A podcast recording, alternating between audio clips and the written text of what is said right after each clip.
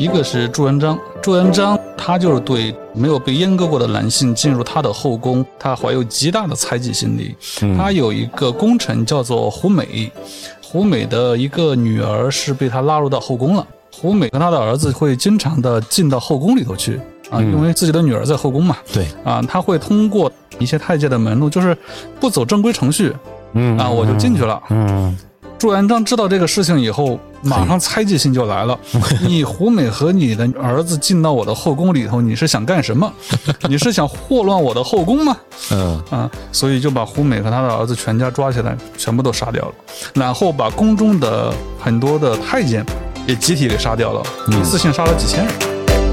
第二个例子呢是洪秀全，嗯我们都知道，洪秀全定都了南京以后，他就开始啊、像其他的皇帝一样搞自己的后宫。他一开始也是这样想啊、我的后宫那么大，那么多的工作，我需要男丁来做，嗯。啊，女人的力气不够，所以呢，他准备搞一批太监。嗯，可是太平天国有一个问题，他的技术不过关，他不会阉割太监。这玩意儿还有技术含量。对，这玩意很有技术含量，它的死亡率很高。哦，啊。阉割完了以后，死亡率特别高，嗯。然后没有办法组成一个合格的太监队伍，凑不足。最后他怎么办呢？他就只好选那个粗手粗脚的、力气大的女性，大量的充实他的那个后宫后宫啊，作为女官，哦，让这些人来承担体力的。第一个想到的好像是什么赵高，对对。但是我看赵高关于他是不是太监这个身份，我还是不太确定。就是呃，这个看我们怎么理解这个太监。如果我们只是把太监理解成一个他的生殖功能遭到了损坏的一个人的话，嗯，那赵高可以算是一个太监，是吧啊、哦对。但是如果我们把太监理解成一种职业，一种专门的一种制度化的东西的话，那赵高应该不属于太监。据史料记载，他是因为某种罪过，那或因为家里其他人犯了罪，他被牵连，然后被阉割了。是叫阉刑哈，这种啊，刑罚。对他不是说我把你作为太监然后把你阉割掉的，他是因为这样的缘故。曹操是一位文学家，那他的文学来自哪里呢？他的文学其实加引号，我们来自太监文学。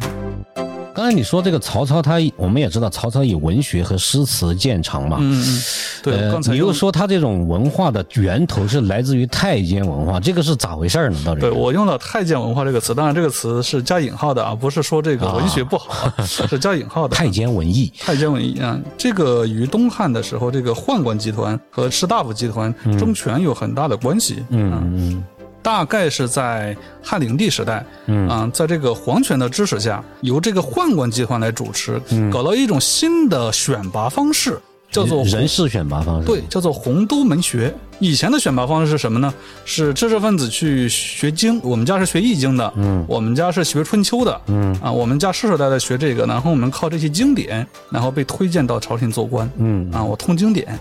现在不是了，皇帝觉得你们这些知识分子、世家大族啊，把持了朝政，皇帝觉得我的权利被你们拿走了，我不开心，啊，所以我要另搞一套选拔方式。这个选拔方式就叫洪都门学。洪都门学是干什么的呢？就是它主要只考诗词歌赋哦，啊。曹操他们家，他的祖父曹腾就属于这个洪都门学这一派的，所以曹操作为宦官的孙子，他从小接触的就是诗词歌赋。哦，所以怪不得他他的诗词写这么好。对，所以他后来变成了文学家。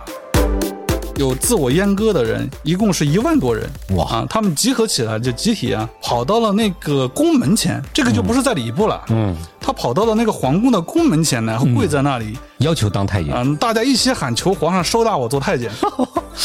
我觉得一万，你想一想那个一万多人的场面，大家一起喊求皇上开恩收我做太监。哇，我觉得当时要是把这个场面拍下来，应该是非常壮观啊！一万多人跪在那，我要当太监，我要当太监。对一个京城周边的穷困老百姓来讲，让我的儿子做一个正常人，然后去服劳役，然后像正常人一样生活，太苦了过一辈子，然后可能老婆孩子都没有，老婆也娶不上，房子也没有，然后什么都没有，那我不如让他去做太监，撞个大运。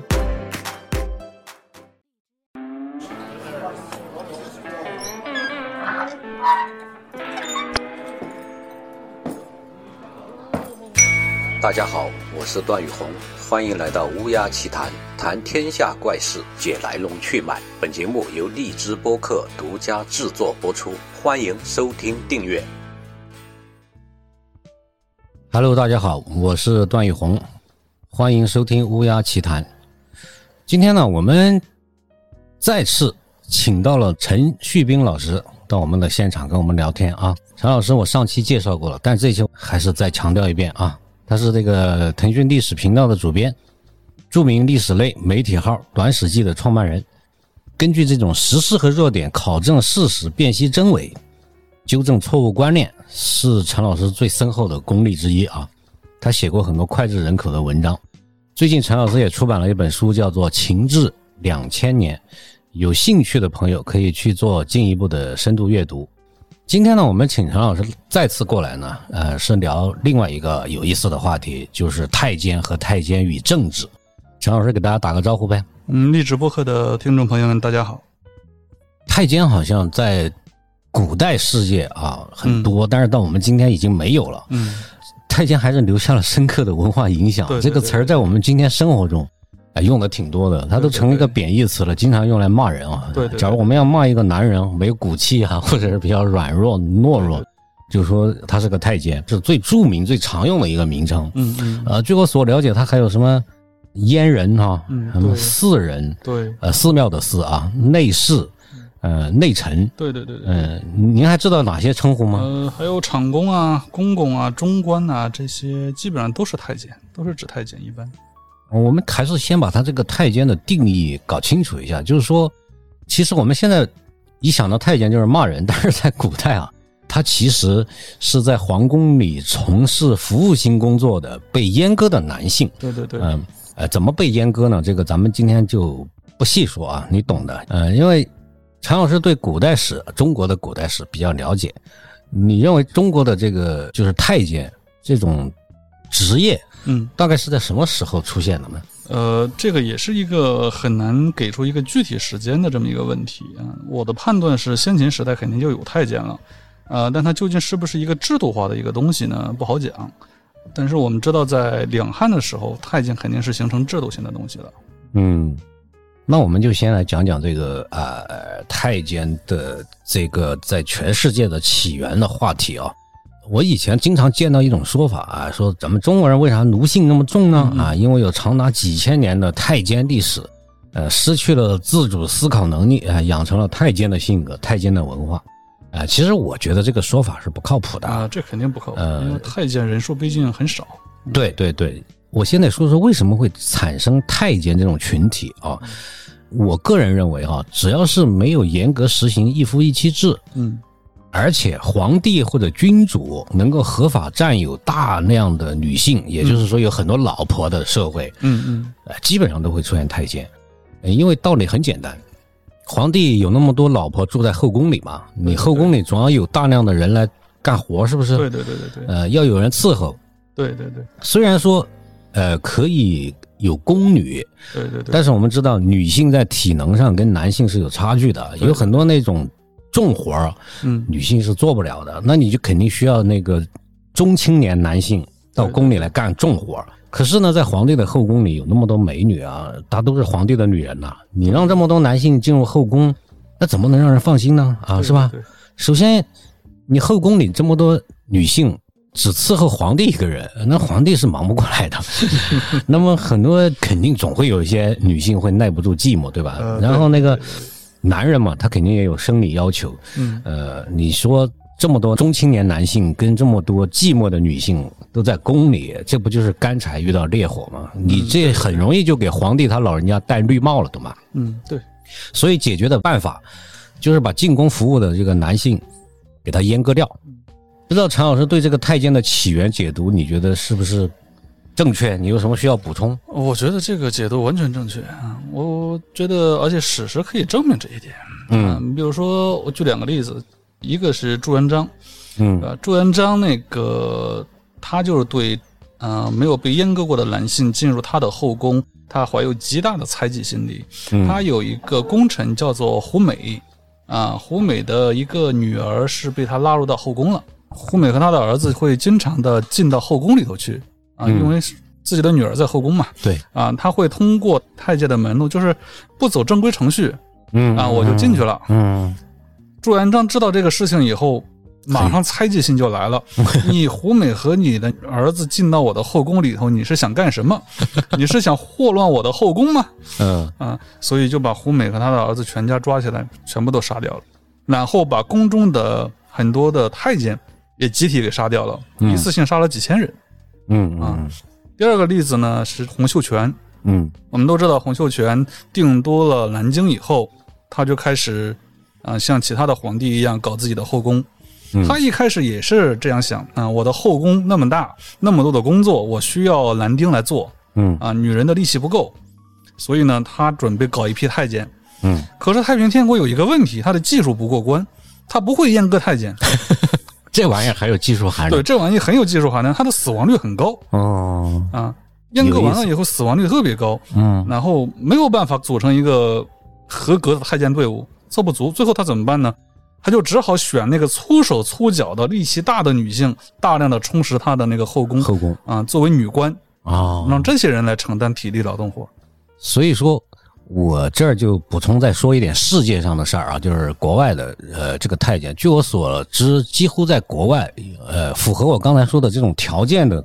古代的这种国家，嗯就是皇帝可以拥拥有很多老婆的。你像这个奥斯曼帝国，嗯，古代印度、埃及啊、就是这个君主可以有很多老婆的地方，几乎都会产生太监。嗯，对呃，所以不是说只有中国才有，对，太监不是中国的独特产物啊、这个大家是最感兴趣的。你说起来，这个太监在中国历史上，嗯，尤其是在中国这个古代的宫廷里面，是扮演过重要的角色的。对对对，其实起初我们说他肯定是为了干重活啊，伺候人，嗯，但是后来太监他一旦制度化以后，他就广泛参与到这个政治、经济、文化活动中去了。对对对，你一提到这种就是有影响力的太监，就是曾经对历史进程产生过影响的，嗯，重量级太监还真不少。一说到这一类人呢，我就要按顺序想一想。我第一个想到的好像是什么赵高，对对，但是我看赵高，关于他是不是太监这个身份，我还是不太确定。就是呃，这个看我们怎么理解这个太监。如果我们只是把太监理解成一个他的生殖功能遭到了损坏的一个人的话，嗯，那赵高可以算是一个太监，是吧？嗯哦，对。但是如果我们把太监理解成一种职业，嗯一种专门的一种制度化的东西的话，那赵高应该不属于太监。据史料记载，他是因为某种罪过，然后因为家里其他人犯了罪，他被牵连，然后被阉割了是叫阉刑啊，这种啊。刑罚。对他，他不是说我把你作为太监然后把你阉割掉的，他是因为这样的缘故。所以这个刑罚受完了以后，他自己并不把自己视为一个太监，嗯啊所以他后来做到了很高的官位，嗯啊，这个官位不是普通太监能做的。嗯，他自己不把自己定性为太监，他周围的同僚，我的印象里，他周围的同僚应该是也不把赵高当成一个太监。对嗯，就是呃，有些听众朋友其实也有可能不知道赵高是谁啊。其实大家去查一下就明白了，指鹿为马指鹿为马这个成语嘛，对对对啊，，你去了解一下秦朝的那个赵高，嗯你就明白了。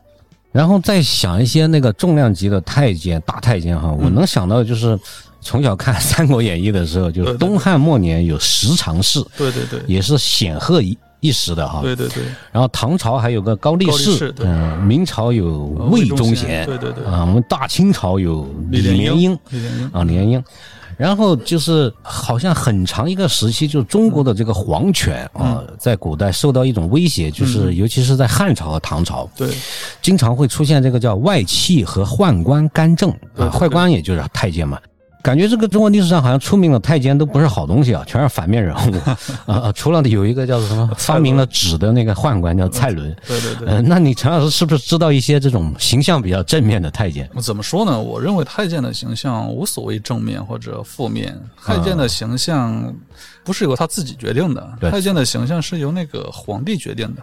如果这个皇帝决定作恶的时候，那么跟着他一起的太监也就必须作恶。如果这个皇帝我们叫仁政啊，嗯行仁政，那跟着他一起的太监可能也会被史书认为是一个好太监就太监其实就是个工具，啊。你就像明朝的太监嘛，你比如说冯保，郑和的三宝太监。对你比如说冯保这个太监，他是嘉靖皇帝的小的时候啊，冯保跟张居正啊联手，所以我们现在认为冯保是个好皇帝，是不是？嗯冯保是个好太太监好太监冯保是个好太监。可是你到了后面，比如说有魏忠贤了，嗯为什么会有魏忠贤？因为他伺候的皇帝啊，就是皇帝啥样，太监啥样。对，太监的面孔是由皇帝决定的。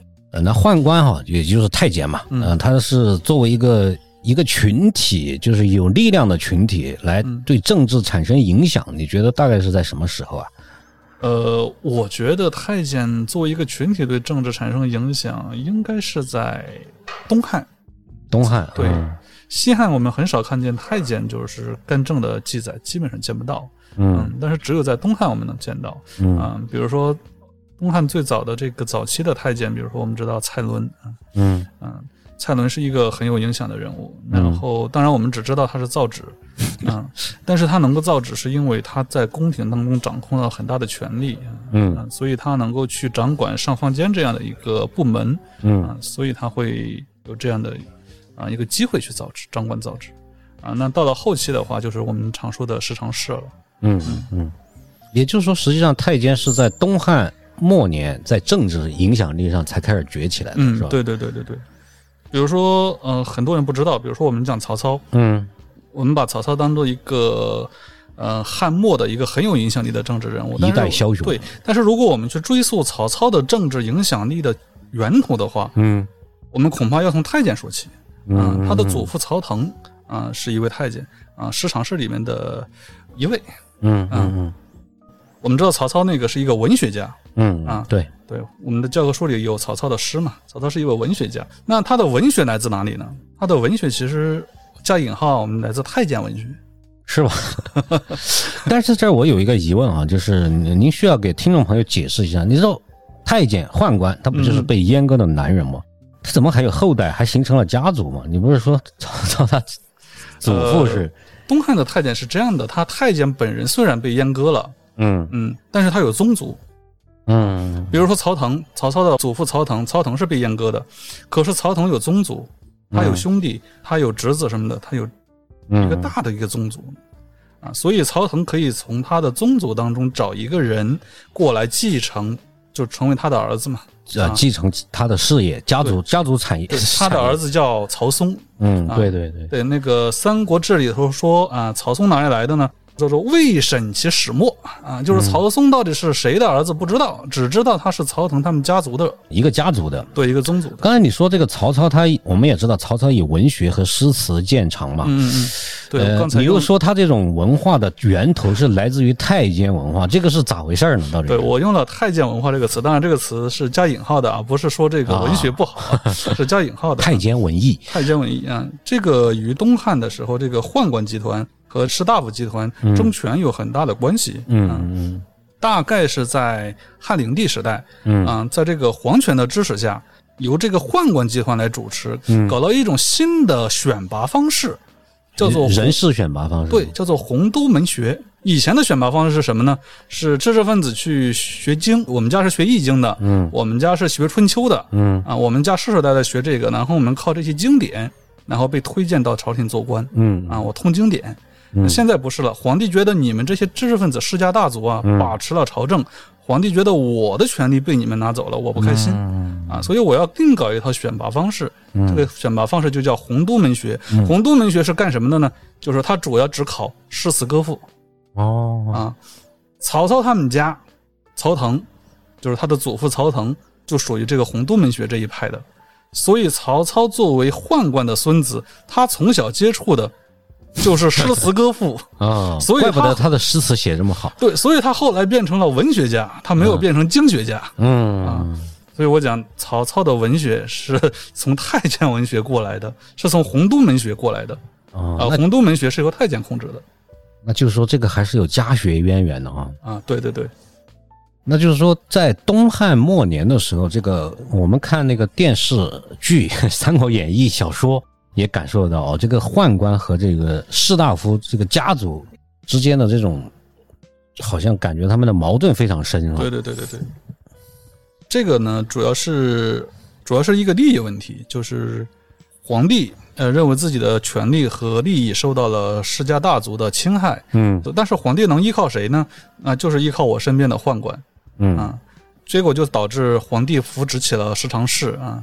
嗯，让市常侍去跟这个士大夫去争夺人事权啊，市场是就会把自己选拔的人才安插到州郡去做地方官，嗯啊，把自己的子弟安插到州郡去做地方官。嗯，像曹腾就把他的侄子啊、他的兄弟啊，还有好几个人都安插到地方去做太守之类的职务。嗯啊，就是曹家的宗族啊，啊，结果就导致什么呢？士大夫会觉得我的利益受到了损害，比如说袁绍他们家，我们家四十三公，我们家四代人，袁绍、袁术袁，绍、袁术，我们家四代人都在朝廷当中做三公，嗯。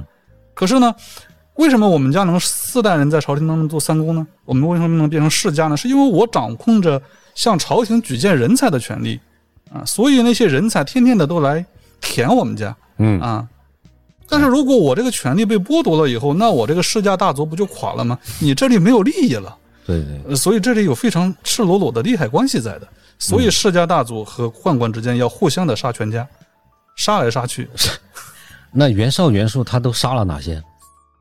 呃，袁绍、袁术，比如说杀这个十常侍里头的，他主要不是杀十常侍啊，十常侍在朝廷当中他杀不到。比如说袁绍后来是引董卓之乱进来杀十常侍嘛，嗯。但是在这之前，这些知识分子们他会去在地方州郡去杀这个呃宦官们派下去的官员，甚至有人会去逮捕这个宦官的家人。啊，宗族，比如说有一个宦官叫侯览，侯览的宗族在泰山这个地方，然后当地的官员，士大夫出身的官员就抓住了侯览的家人犯罪的证据，然后把他家人全给杀了，啊，就类似这样的一些事情。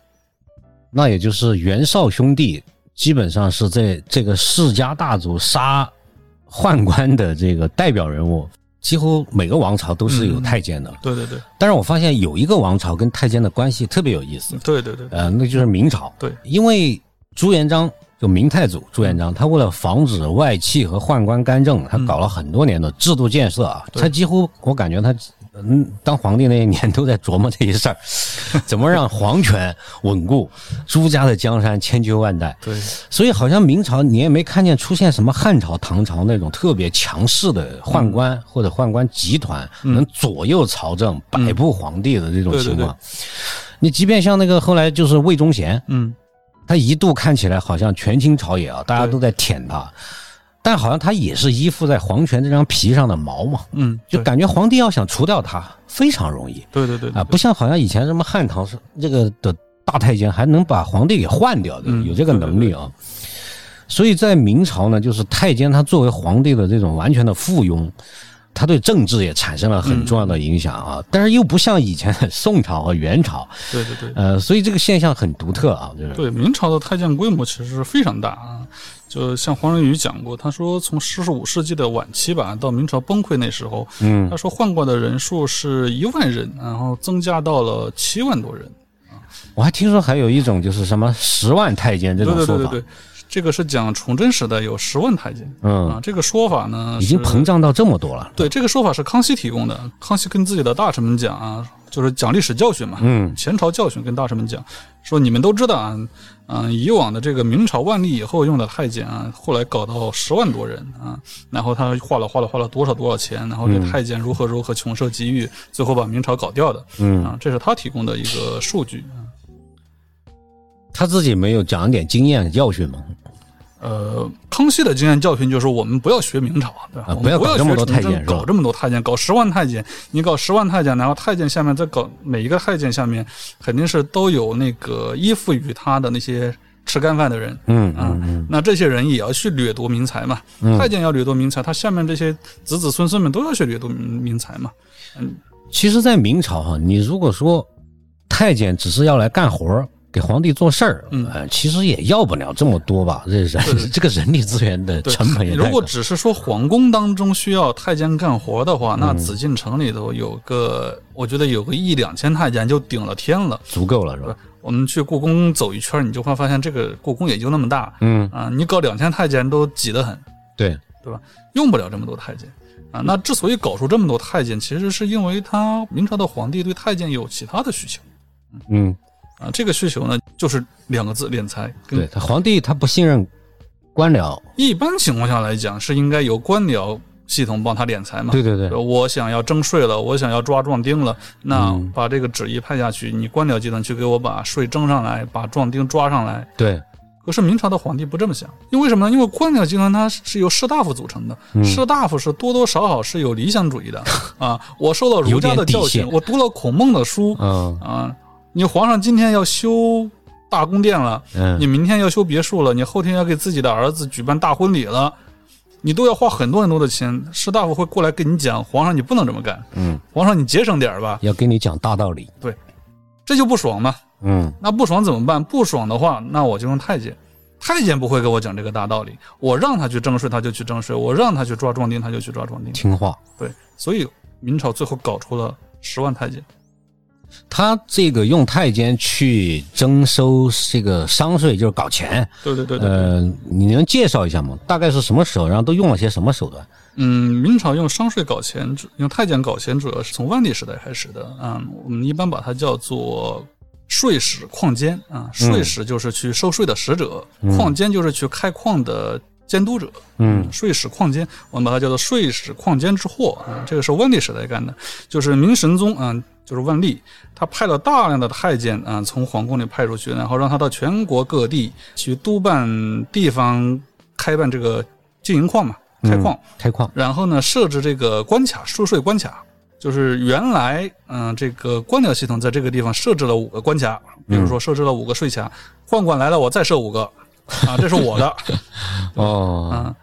比如说我开矿，这个地方原来有两个金银矿，那我换换个地方来了以后，我再开个五个十个的啊，它是这样一套东西。嗯但是明朝好像末年的时候，它这个费用开支也是特别的庞大哦，嗯不是有什么万历三大征嗯三大征，嗯万历三大征其实是一个，他确实花了不少钱，但是万历皇帝通过宦官什么的征上来的钱，远比他三大征所需要的钱多得多。那最后这些钱都去哪儿了呢？都是被万历皇帝给挥霍了。他挥霍能挥霍这么多吗？这个钱你怎么用啊？呃，你现在给咱们突然给个几亿元，我觉得我都不知道该怎么花。呃，这样讲吧，就是明朝本来它是有制度的，它是比如说宫廷每年有一百万两金花银的这个进项，就是每年皇帝按照制度啊，皇帝有一百万两，就是由财政部门划给他，对，由户部划给他，你有一百万两。按正常来讲，一个皇帝，然后加上他的妃嫔们，一百万两完全足够了。嗯，但是万历皇帝是不够的，他万历皇帝亲政之后，他马上又让户户部给他另赠了二十万两，这二十万两加起来就是一百二十万两，一百二十万两对万历皇帝来说远远的不够他花的，只够他花三个月，大概三个月这个样子。嗯啊，因为他会干很多事情。万历皇帝是一个喜欢修房子的人嗯啊，喜欢给自己的儿子们修大宫殿的人啊，喜欢比如说自己的姐姐什么的啊要结婚了，他喜欢搞大排场的人，嗯，这些钱花的特别特别大啊，花动不动就是上百万的次。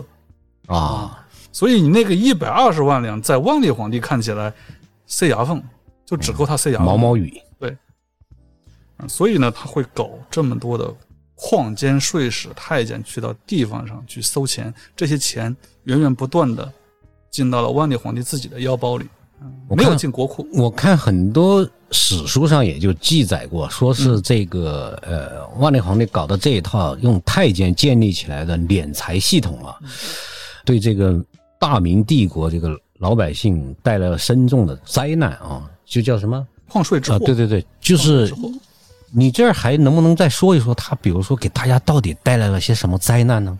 给民间的，比如说商家或者老百姓，比如说吧，有一个万历时代的一个大臣给万历皇帝写了个奏折，他讲临清这个地方啊，在皇上没有派这个税使，就是你没有派太监过来收关卡的时候，收税的时候，嗯这个地方有一百多家那个什么什么布店、什么什么茶店、什么类似商家一百多个对商家，啊，加起来可能有四百多家，就是各类型的商家加起来。然后搞了税使以后，临清这个地方就变得百业萧条，加起来不到十几家了，大家都关门了，全倒闭了。全倒闭了。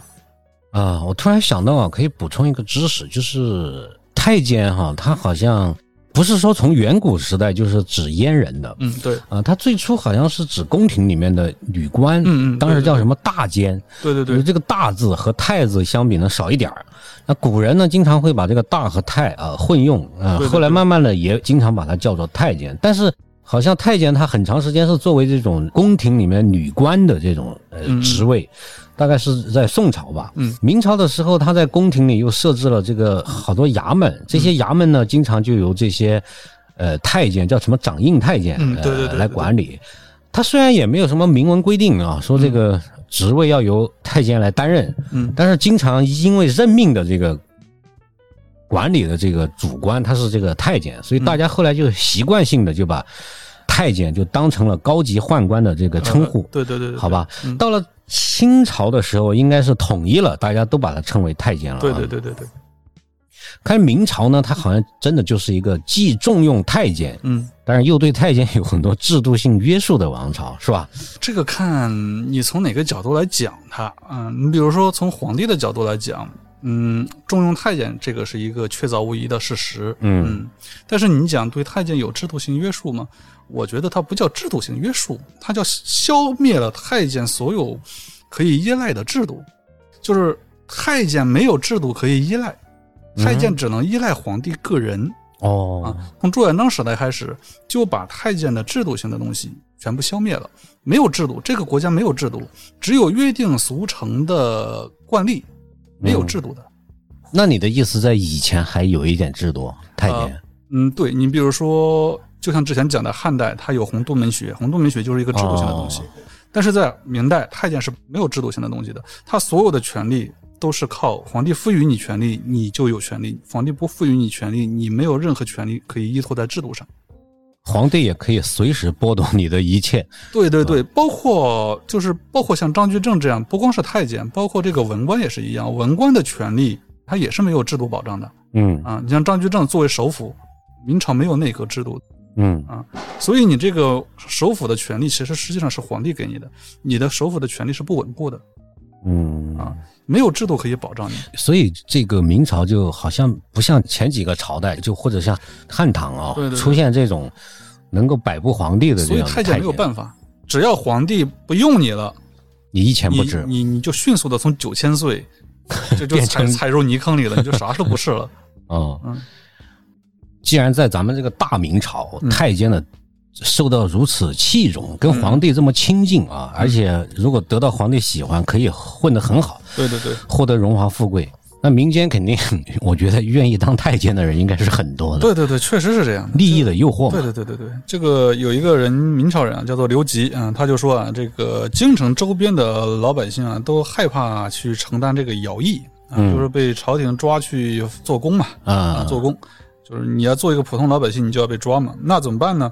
他就把自个儿阉割了，或者把自己的子孙给阉割了，然后呢，验完以后呢，天天的跑到礼部礼部的大门外那去蹲着嗯，啊，问啊，今天招太监吗？今天招太监今天招吗？就是天天蹲在那儿。啊，这是当时的一种风气啊。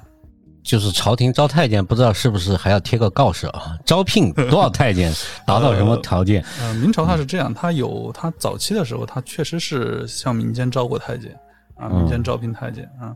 但是到后来，因为太监这个呃，因为皇上皇帝用用太监嘛，皇帝用太监去民间搞钱嘛，那太监搞钱，太监给皇帝搞一块钱，太监自己密掉九块钱，对吧？啊，不一块，搞掉一块要密掉九块。对，嗯因为你想啊，太监他自己不可能自己在那蹲着收税，他下面还得搞一堆自己的爪牙、嗯，爪牙。爪牙，啊，这些爪牙们要分，太监自己要分，然得后到带团队。然后到皇帝那儿，那可不就十块钱只剩一块了吗？嗯啊，所以呢，太监要搞钱呢，大家就会觉得，哎，做太监很有前途，啊，很有前途。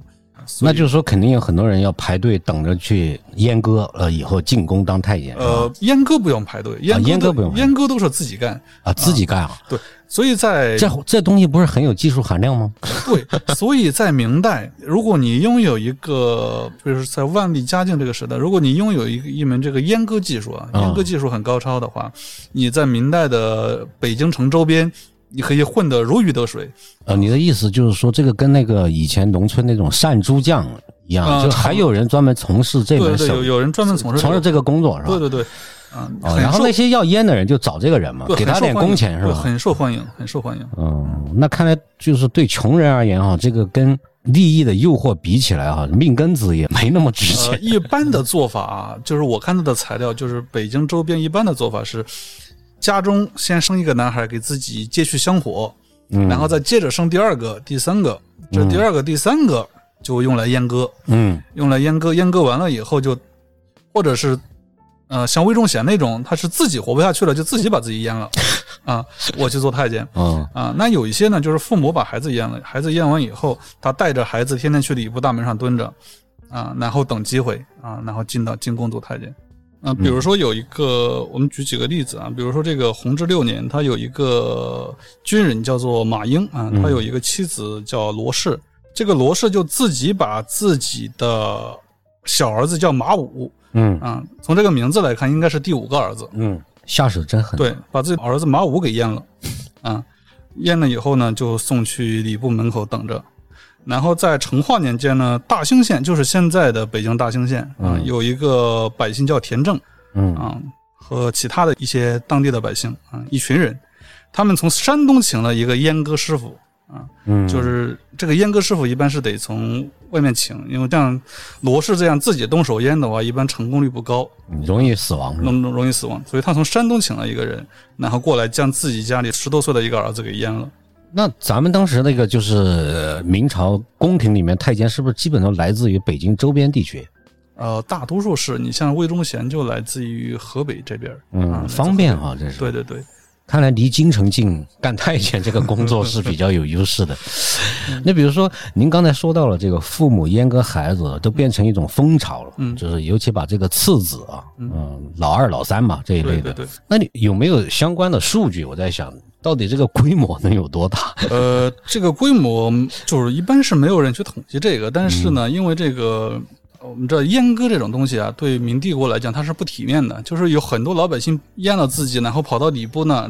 去等着啊、天天问要不要太监，这件事情很不体面，很不体面，对吧？有损我大明朝的那个威严啊！仁政嘛，我们嗯爱民的那个仁政，有损我大明朝的面子。所以呢，明朝会经常的派人过来驱赶礼部聚集的那些待业太监。所以从这个驱赶的规模上，我们大概能够管窥到它的规模。你比如说，成化十三年的时候，锦衣卫在这个礼部外面，他仗打了九百多人啊，这九百多人都是聚集在那儿等着做太监的。哦，都是把自己阉掉的，是吧？对，那一次性就仗打了九百多人。成化十五年二月的时候，他又一次性驱赶了两千多人。这两千多人肯定不是全部，只是那一次性被驱赶的。哦，嗯，还有没有规模更大？嘉靖元年的时候，阵仗最大。嗯，嗯，就是有自我阉割的人，一共是一万多人。哇，啊，他们集合起来就集体啊，跑到了那个宫门前，这个就不是在礼部了，嗯，他跑到了那个皇宫的宫门前，然后跪在那里，要求当太监，啊，大家一起喊求皇上收纳我做太监。一 我觉得万，你想一想那个一万多人的场面，大家一起喊求皇上开恩收我做太监。哇，我觉得当时要是把这个场面拍下来，应该是非常壮观啊！一万多人跪在那儿，我要当太监，我要当太监。呃，然后到嘉靖十一年的时候，规模差不多有八千多人嗯也跑去跪。其实就是说，还是虽然说皇帝对太监需求量很大，要派他们去敛财嘛，对对对，但是就是感觉这个行业还是供大于求啊，所以很多人才去聚众上访嘛，就是对当不了是吧对对对？对对。这里头有两个原因，就是一个是刚才你讲的那个皇帝需要太监，那然后有很多太监确实发财了嗯啊。另外一个原因是明朝的这个赋役制度非常的繁重，就是老百姓过得会很惨，就是京城周边的普通老百姓经常会被皇家或者是被贵族然后征发去做各种各样的劳役，嗯，很惨。嗯嗯那相比之下，就是两害相权取其轻嘛。对于一个京城周边的穷困老百姓来讲，我让我的儿子做一个正常人，然后去服劳役，然后像正常人一样生活，然后过着过太苦了。过一辈子呢，可能那老婆、老婆、孩子都都没有，老婆也娶不上，房子也没有，然后什么都没有。那我不如让他去做太监，撞个大运。万一他进宫了，只要他进宫了，首先肯定一家家人就全家人就废衣。食无忧。对对对嗯，这是如果混得好的话，那就是荣华富贵，如果。混得好的话，就变成魏忠贤了，对吧大魏忠贤、小魏忠贤嘛。嗯，其实也不用混到魏忠贤那一步，我觉得能混到魏忠贤的一个呃爪牙的爪牙，肯定一家人都不对对对，只要能够获得机会外派出去做个什么矿监，做个什么税使，哪怕是一个很小的矿监、很小的税使，都可以发财。所以说，如果社会环境比较恶劣啊，出路比较狭窄，呃，对对对当太监这个诱惑它就很大，因为收益可能会很高，对对对对。所以对底层老百姓来说，那他就是一个哎最不坏的选择了。其实这是一个比较悲惨的故事。虽然我们想象一下，那个一万多太监跪在宫门前喊求皇上收收我们，那个那个场景是很很壮观，很壮观、很诡异，但实际上也很悲惨是。个很悲惨的事情，很悲惨。啊，好了，今天我们的话题呢，我来总结一下啊，就是第一，太监这个玩意儿啊，在古代很多国家都存在过啊，它不独是中国才有的现象。呃，第二点就是，您得知道，在帝王可以合法拥有大量老婆的这种制度下啊，十有八九都会产生太监。第三点，太监和士大夫都是为皇权服务的，哎，所以他们经常也为了争夺权力和利益，充满了这种激烈的斗争，在中国的历史上。第四点，太监在明朝是最值得说到的一件事儿啊，他既受到重用，但是又受到约束。呃，那民间的底层老百姓呢，为了追求一个就是改变家庭命运的可能性，呃，就出现了这个阉割孩子的风潮。对对对对啊、还有大量的人啊把自己割了，天天在那个北京城等着这个进宫当太监的机会。好了，这期节目呢，我们就先聊到这儿啊，啊我们下期再见。嗯，再见。嗯